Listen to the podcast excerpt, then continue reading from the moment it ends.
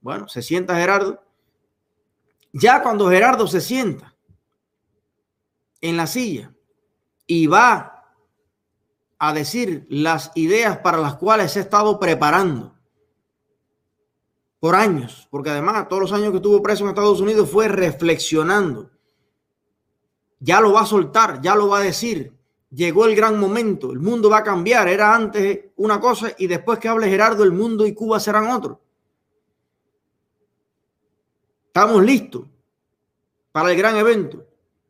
Ahí Gerardo levanta una piña, como la película del Rey León, cuando levantan a Simba era Simba, ¿no? Como se llama el leoncito, hijo de Mufasa.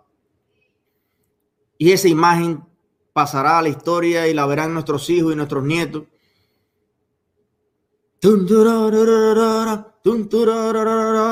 Gerardo con la piña en alto.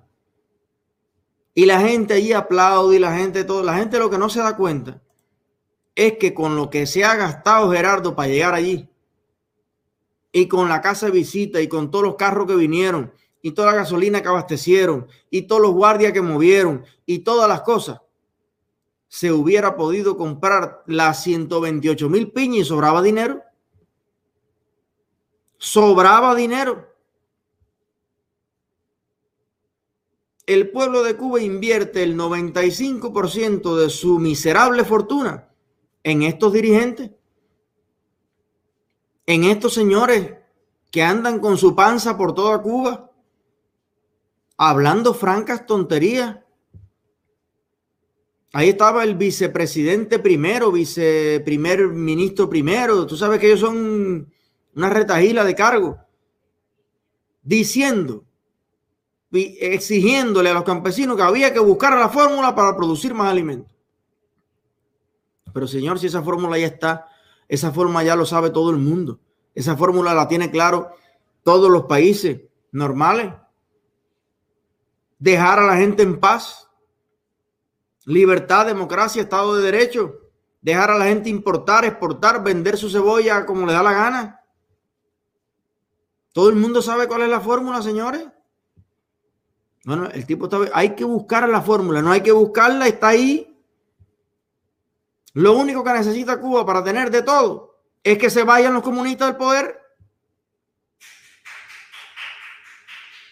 Más nada que eso. Si usted es el tapón que está obstruyendo para que el agua pase, para que la comida pase, para que todo pase, usted es el tapón que está en el medio. Claro que está en las manos de Díaz Canel, en las manos de Raúl Castro, en las manos de ese primer vicepresidente, en las manos de Ramón Labañino y del de la Piña y del de la Moringa. Es verdad, yo lo admito. Ellos tienen en sus manos la posibilidad, ellos nada más, tienen en las manos la posibilidad de que en Cuba haya de todo, sobre de todo, se arte la gente de piña y de todo. Váyanse para el carajo de una vez. No inten más, no hagan más inventos, ni más experimentos, ni hagan más nada. Recojan y piérdanse, cojan los millones que tienen. ¿Dónde? Están rodeados dictadores, moringueros, piñeros, jutieros, avestruceros. No inflen más, repito, no inflen más. Piérdanse, piérdanse. Esa es la fórmula. Esa es la fórmula, no hay más ninguna quieren hacer, de verdad ellos quieren al pueblo de Cuba. Ellos aman al pueblo de Cuba. Ellos quieren que las amas de casa prosperen, que los emprendedores prosperen, que haya carretera, edificios, comida, libertad, elecciones, un país normal, que vengan 40 millones de turistas a Cuba. Comunistas que me escuchan, Raúl Castro, usted quiere antes de morirse hacer algo, algo pequeño por el pueblo de Cuba que se unan la familia, que se abracen los hermanos, que se acaben los disidentes, se acaban los contrarrevolucionarios y todos vamos a ser simplemente cubanos con derechos. Piérdete. Recoge y piérdete. Esa va a ser el experimento más grande, la idea más bonita, eh, el proyecto más honroso y amoroso que usted va a hacer por Cuba, piérdete.